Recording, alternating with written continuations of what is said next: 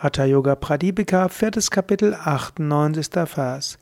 Kashte pravartitovahni kashtena saha shamyati nade pravartitam chitam nadena saha liyate.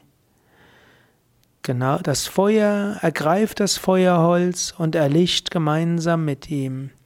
Genauso geht es mit dem mit Nada, dem inneren Klang arbeitenden Geist.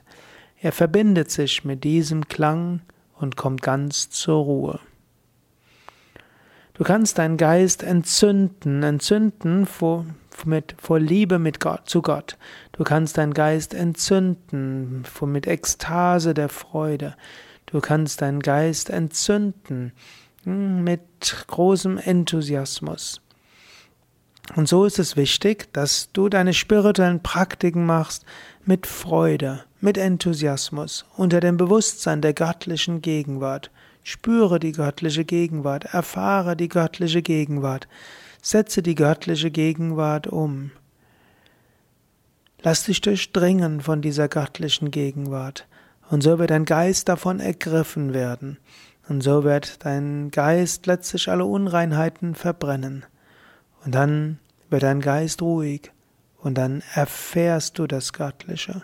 Zunächst also richte deinen Geist auf das Göttliche. Dann spüre diese Freude, die kommt, wenn der Geist sich mit dem Göttlichen verbindet. Dann wird der Geist ruhig, er erlischt und es bleibt nur Gott bzw. Brahman, das unendliche Bewusstsein. Mache das vielleicht jetzt gleich. Richte deinen Geist auf etwas Göttliches. Lass dich von diesem Göttlichen erfüllen. Dann lass den Geist los und werde zu diesem Göttlichen. Erfahre diese göttliche Gegenwart.